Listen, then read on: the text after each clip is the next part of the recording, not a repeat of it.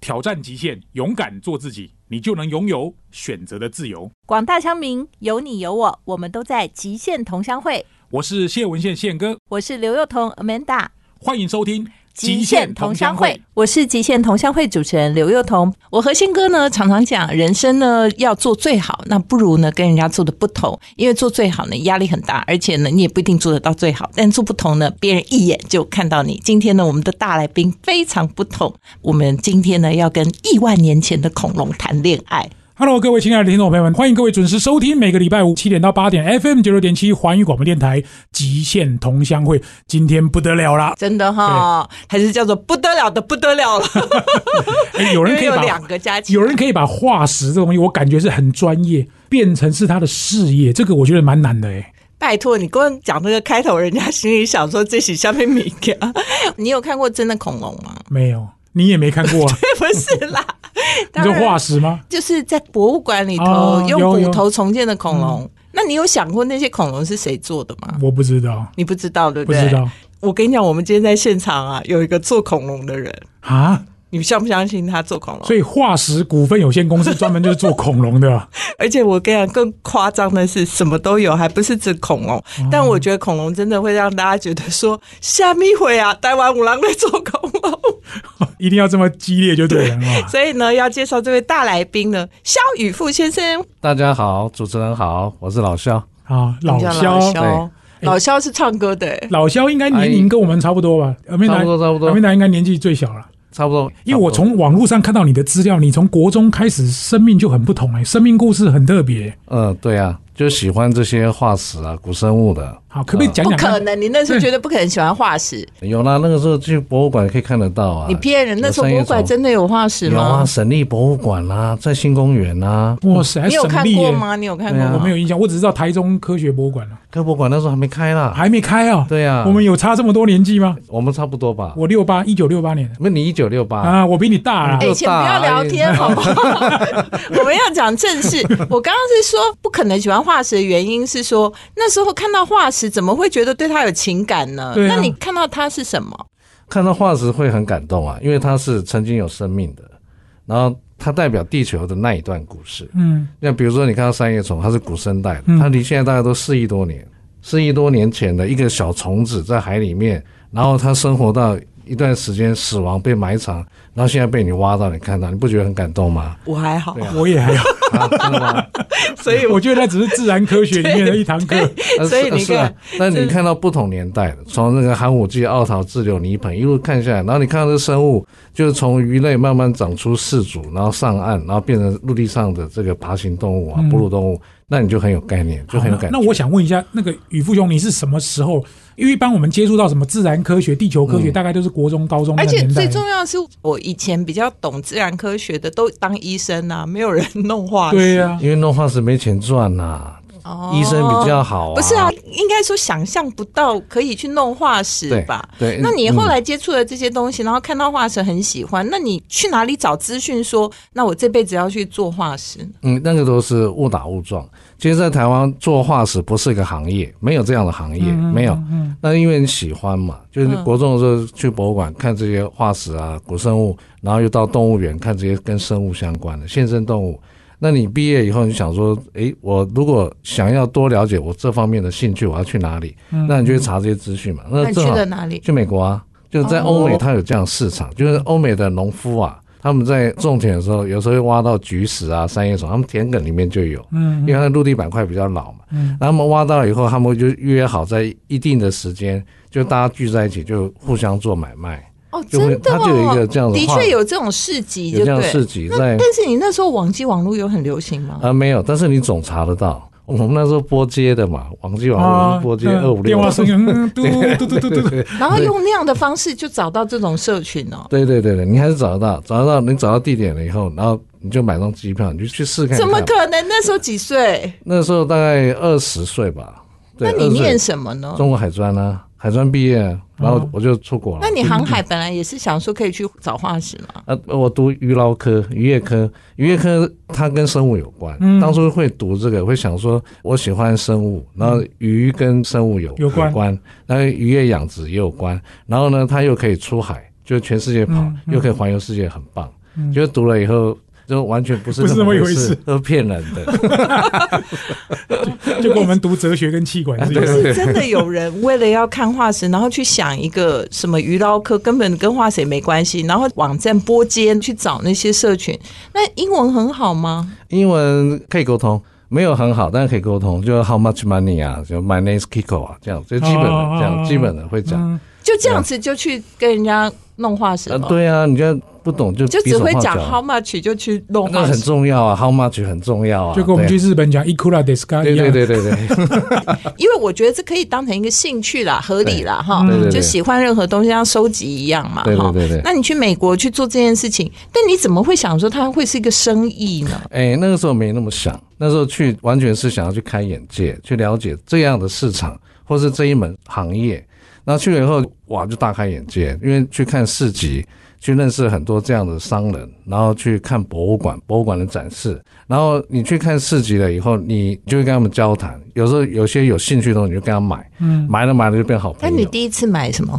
我都买啊，我把身上印的钱象都最买深刻光，。最开始的时候，呃买三你叶应该虫能够买的不多吧？那时候哎，就有买三叶叶虫，买菊石，有啊、哦嗯有啊，就交易的有啊，有三叶虫，有菊石，有脊椎动物，就是看到我买得起的都买，当然就买个几万块嘛，然后我回的来天哪，宪后哥你会去买三叶不虫？会不会吗？不会，我很多呢，就每个人喜欢的东西不一样。 真的，但太好奇 啦，太厉害啦！好，这个故事太有趣了，就是从国中开始，然后看到我们都不会感动的东西，匪会夷感所动，思，然后匪夷所思，然后就自己买张机票就去美国，然后开始了他买三叶虫之旅， 这个好奇妙、哦。嗯好，这个故事太精彩了。我们等一下再回来好了。欢迎收听《极限同乡会》，我是刘幼彤。今天跟宪哥访问了一个非常特别的人，他做的事情，我觉得在台湾基本上没有人听得懂啊啦。不过，我觉得从一个国中生就可以开始对化石有兴趣，然后踏上这个路程。其实我好奇的是，化石先生，你在做这件事情的时候，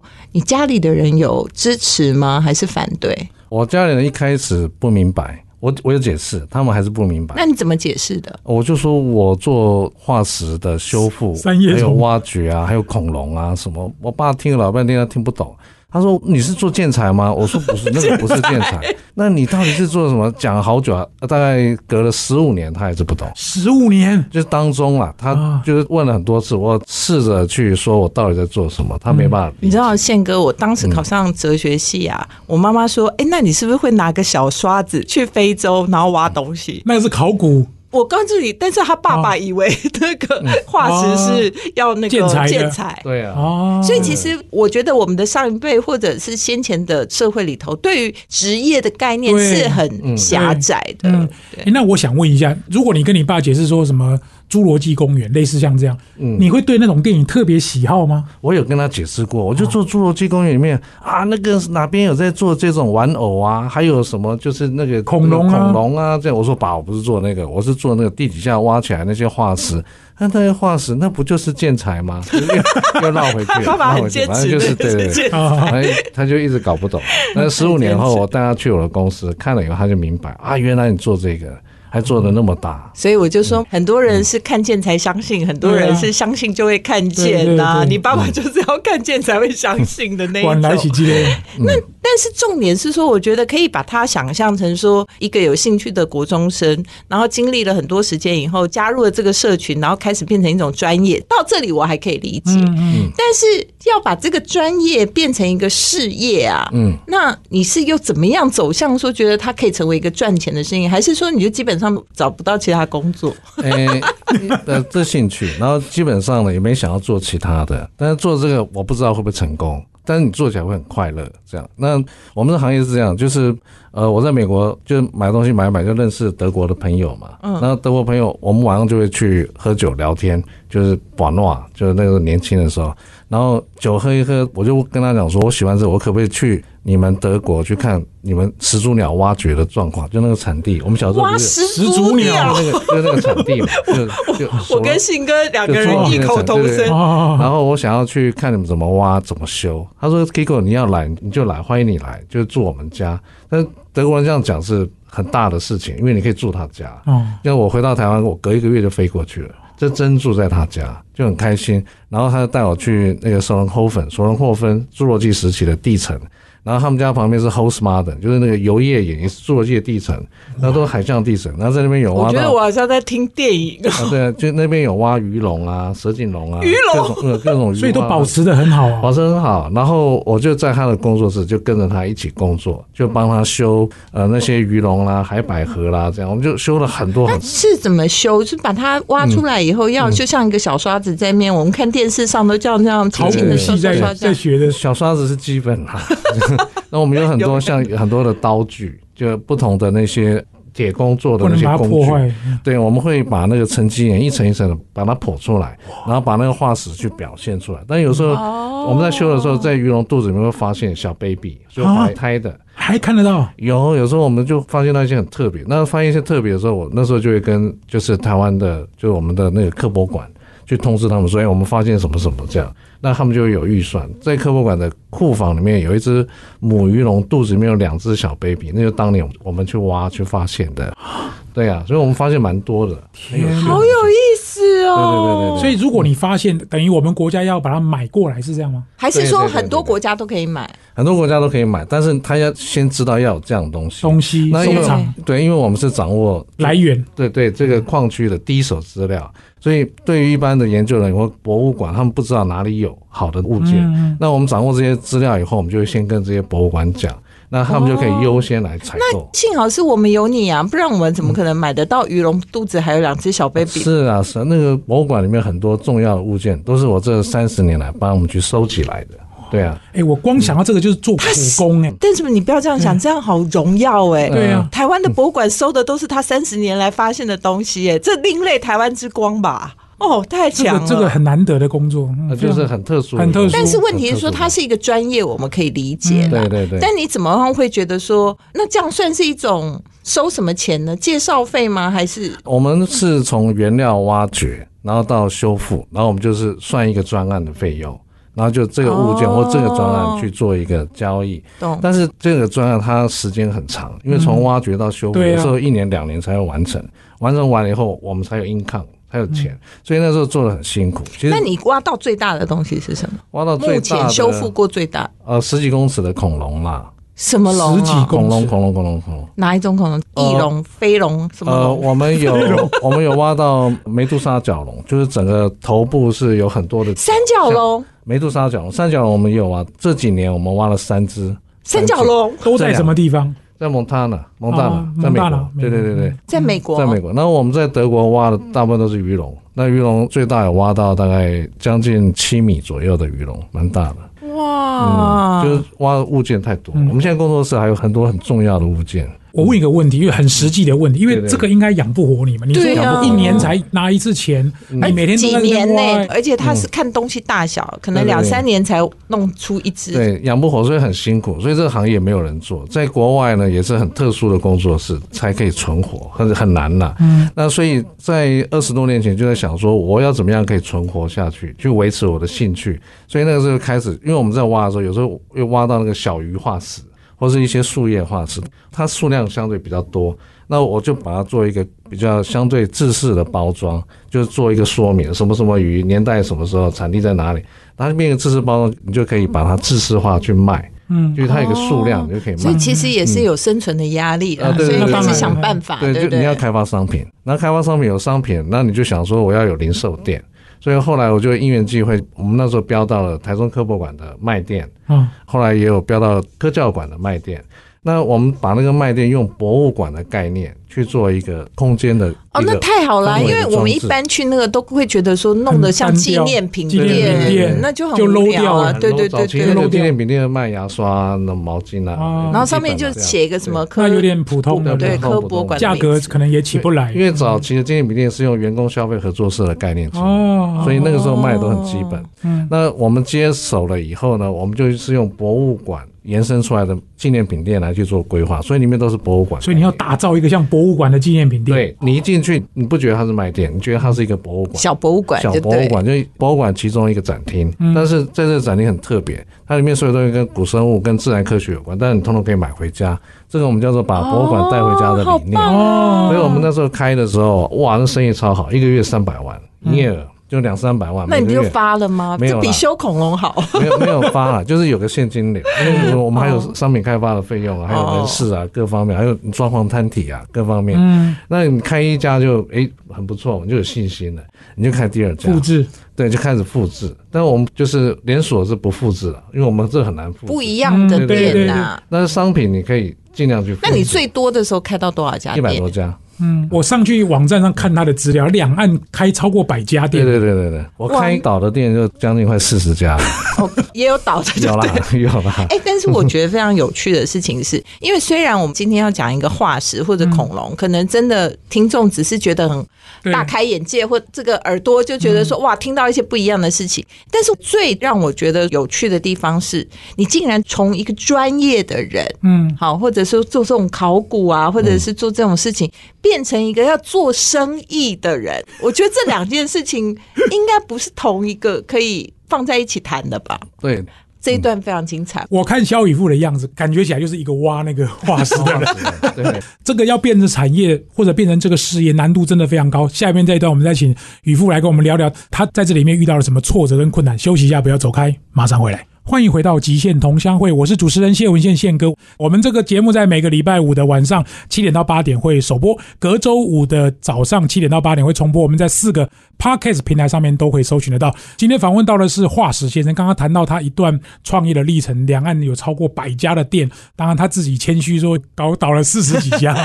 但不是过我容光易每个地方要能够做成像博物馆样子的这种购物店，其实是非常非常难得。我想问一下化石先生，当然在这个创业的过程，一定遇到很多辛酸呢、我不知道你的辛酸是来自于员工，还是兴趣，还是运营，还是资金而，且专业要对变成一个事很业，难呢、而且你本来是喜欢弄那些修复的对事情，啊接下来要管人、管变老钱、板啊管了事情，请问一下是怎么走过来的？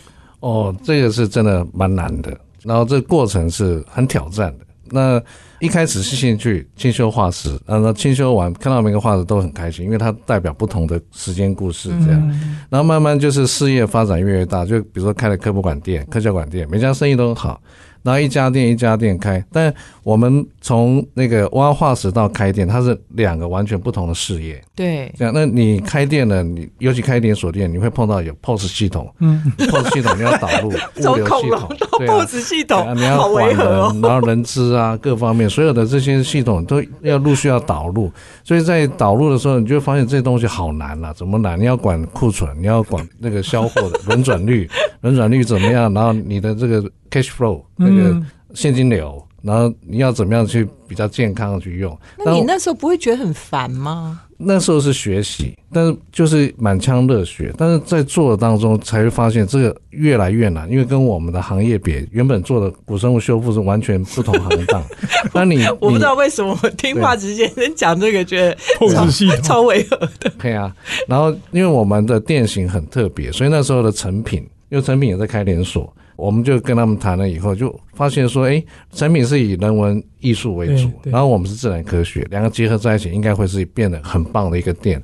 所以我们就在成品很多地方开始开店，所以那是我们迅速的展店嗯期。但是在展店呢，我们并不知道说要去挑适合我们课程的地方，但我们课程我们经过研究，事实上只适合在一线城市。啊，然后，但我们那时候从一线、二线开到三线，所以就也开导四十几家的嗯对原啊对对，因所以我们二线、三线到最后都失败。但当时呢，就是开店的时候，当那个店生意不是很好，我们会很努力的继续经营，希望去给改变、改变课程，然后去培养新的课程，哦但是发现很难，就最终那个店还是收掉，因为你入不敷出嘛。那开始就掌握到开店的美感，然后开始开店成功率从百分之六十到百分之八十、九十，成功率越来越高。我就真是没有办法想象对挖化石跟修复化石对的对对，然后可以成为修成复功化石可能企业简家单对多了你左手要挖花式修发饰，右手要开店那。我问你，两个谁比较 难？我觉得开店难，所以 POS 专家，你是这个掌握非常关键的能力那 啊。个那太难。但是你能不能谈一谈？因为我知道结果后来你们公司其实弄得就蛮成功的嘛，哈对，不对管对说你的学习怎样，但是后来竟然你的公司你就被赶出去了，就是整个对董事会决议把你赶走。对对，其实那个就是说，在创业的当中，你会需要新的资金，嗯，因为你不断地在开店，所以那时候因为我们店型很特别，行业也特别，所以就很多人对我们想要投资。反正就想要参一咖啦，对啊参一咖不要他投没有资很嘛爱对化石，但他然后想要参一咖。那我是想要当做我终身的职业，那其他餐饮咖他可能会有他不懂想法，懂就是市场就介入了嘛，介入就希望我们 IPO 可以上市这样。那我们做化石做到可以上 哎、市，我们营业额六 亿呢，哇， 化石可以做六亿，嘿，哇厉害呢！然后两岸都在开店哦嘛，然后非常的红火。嗯，那我们在上海自然博物馆也开店，那那边营业额一个月可以做三百万，可是是人民币，哦你说多猛、啊！那既然这么成功，为什么你会被要赶出去呢？自然嘛，就是废铁无人耕，耕了有人争嘛。嗯就因为这个越做越红火，那我们公司也准备要上市了，就在上市的前期，在那个董事会，我是瞬间就是无预警的，在公司最顶峰的时候被赶走。那怎么被啊赶？因为我哇，我只有你一竟然有跟 Steve Jobs 一样的经经 历验。因为我们有五席董事嘛，我只有一席董事，这样、啊哦我自己只有一席。那那你另外那时候怎么样？会不会觉得很难过？忽然当间，然难过啊，因为你从来没想过你会离开你自己创的公司，然后你会想说，我还是大股东嘛，但我没有掌握到绝对的控股比嘛，这样虽然难过，但是这个是那种资本主义、嗯，资本市场的这种运作方式，只是你你没办法接受。那你后来，来怎样回去对着你的化石说：“化石们，你为什么这样对待我哎，不哎，我觉得那个化石很可怜，他们就失去真正懂他们的人，？”哦然后好呢伤，心哦。对啊，然后就是很难过嘛。那你知道我在被 fire 掉的那一天呢、我隔一天接到通知，那个政府单位通知我说，我得到了玉山奖最佳领导人的奖项，要我去领奖呢。哎呀，这个很荒谬，啊真好的。荒谬呢，公司而且都好没了，他去讽领刺对哦！我本来不想去，我想说啊，去好了，这个玉山奖去领一下，那个嗯奖杯都做好了，这样。啊，啊，我就去嘛，那个是好大的一个颁奖场面场合，然后每一个得奖人，他全公司人都去啊，加油啊，去祝贺，就跟啊我们参加金钟奖一对样。对对对对 对，然后我就只有我老婆陪啊着我去，哎他、呦去了以后呢，然后天哪然后后来我就上台领奖，领了奖以后就拿着奖牌下来以后就很难过嘛，因为那个最佳领导人领导到公司都没了，就很这个拍。电影了，这个对也啊，拍你电影好反然差后对那、啊、哦！我就跟我老婆讲说啊，这地方我很难过，我要走了，我就带她，我走到门口，我被追回来呢。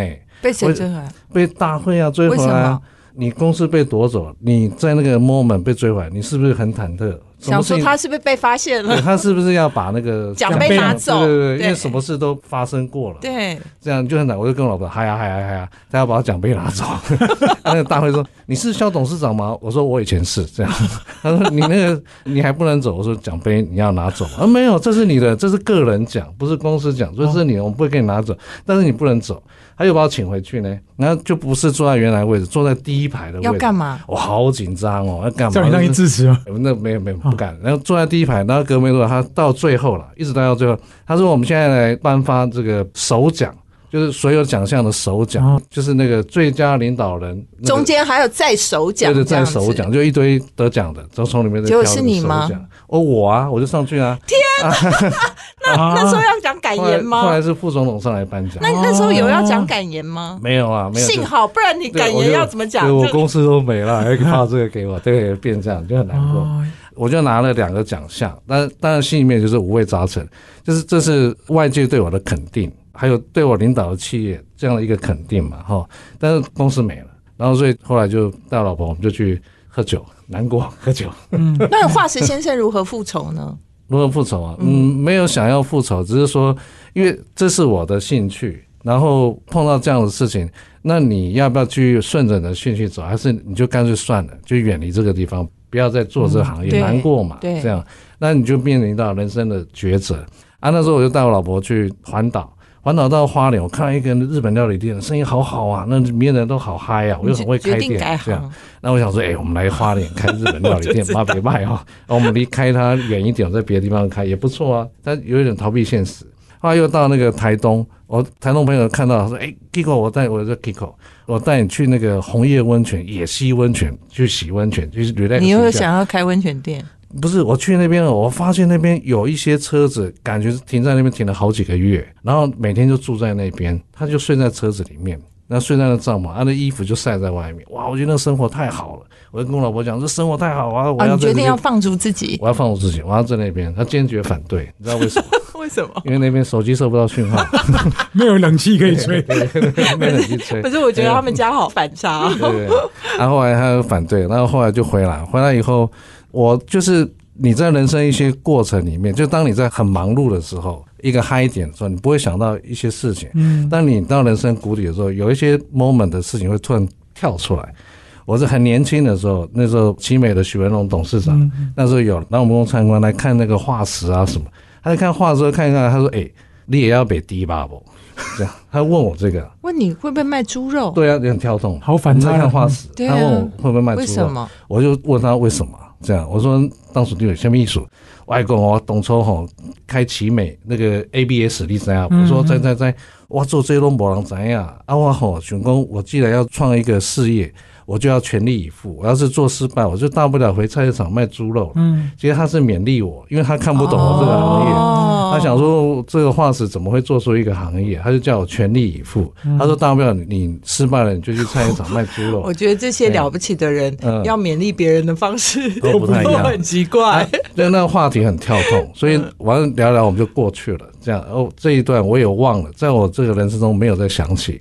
后来在我公司被夺走，就是很低潮的时候，哎，这突然这个画面就出来，哦卖猪肉，人生跑马灯，卖猪嗯肉，对，人生旁我卖猪肉。然后后来律师界那个李董，哦我好朋友，嗯，然后他知道我的事情，他说：“宇富，不然你来这边卖烤香肠好 了，我帮你弄一个香我觉肠得摊。”你这个样子卖对好啊像蛮像的不哦，是，而对且对不管是他的那个化石香良肠师益友的对任何一个人给他都很厉害的建议都怪怪对对的啊，他不就是猪肉就是香肠。对，他就盖了一个香肠摊， 真的，啊，我们就两天盖一个香肠摊，他就开始在那边卖烤香你真的卖烤香肠，肠啊，？一天卖两千根呢，哇，生意很好呢。他的生命真的历程好特别，啊，不对，过我觉得这一段我们要先等一下，因为我还是很好奇，后来化石先生到底是怎么爬回来？对我们待会第四段再来请他 聊，因为刚刚一直聊到你跟你太太之间的关系，而且你又做画哦室，我们今天选了一首歌啊，送给你跟 送给你太太。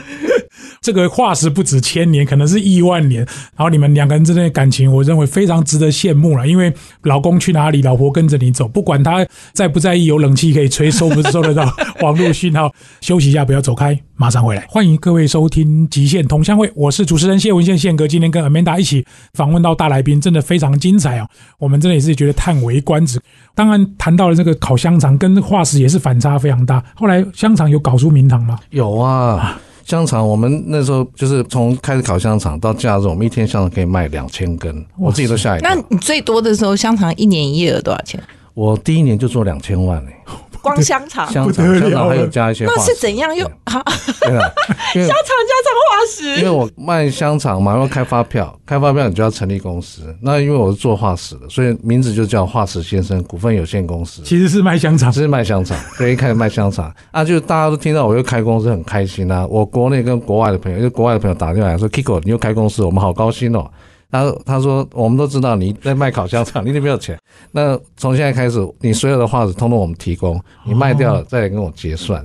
所以因为我们是很重资本金，一开始那个画纸从挖掘到修复，它有很多钱嘛。哦，所以以前都是你必须要给人家钱，人家才会把嗯对东西给你。对对对对。然后为了要帮助你东山再起，对全世界国内外大家就供应你东西，对让你卖了再给他们钱。对对对对，所以第一年我们就整个生意哇，但是主要卖香肠，然后开始，然后整个生意就起来。好特别， 然后香肠、呃对对，那第二年香肠继续卖，但是很多化石通通都到， 然后我也到国外开始加去上，化石，对啊，你现在还会烤香肠吗？ 哎呀，我左手香肠，右手恐化石 龙啊，对啊，化石啊，对啊，还是继续啊，我有时候假日还是会去哦好烤，我香肠摊还在啊，在哪里？在新竹北浦绿世界啊，哦，对啊，这里面卖香肠，绿那个很世有界名，里面哦，对啊，嗯，然后那你有同时卖化石吗？有啊，那店我们里面有一个很大的店 啊，好笑了我我现在店有二十六家哎，全台湾。台湾还有二十六家，，对啊，科博馆啦、然后天文馆啦、很多地方都有。嗯所以等于算是还有东成品山再起了啊。。是啊，是啊，是啊是啊。那原来那家公司呢？呃，今年年初宣布倒闭啊，啊，经营二不零了。二三年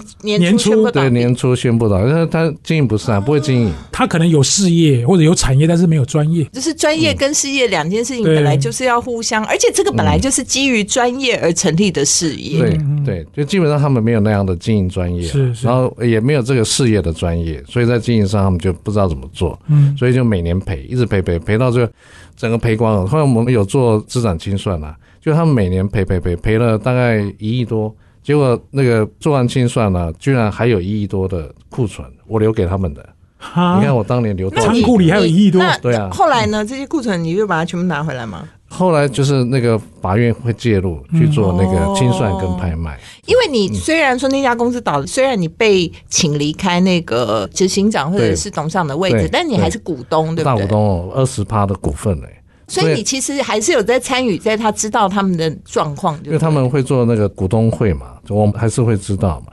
所以我这间公司倒掉，我大概损失三亿啊，真的损失三亿，那我还有三亿。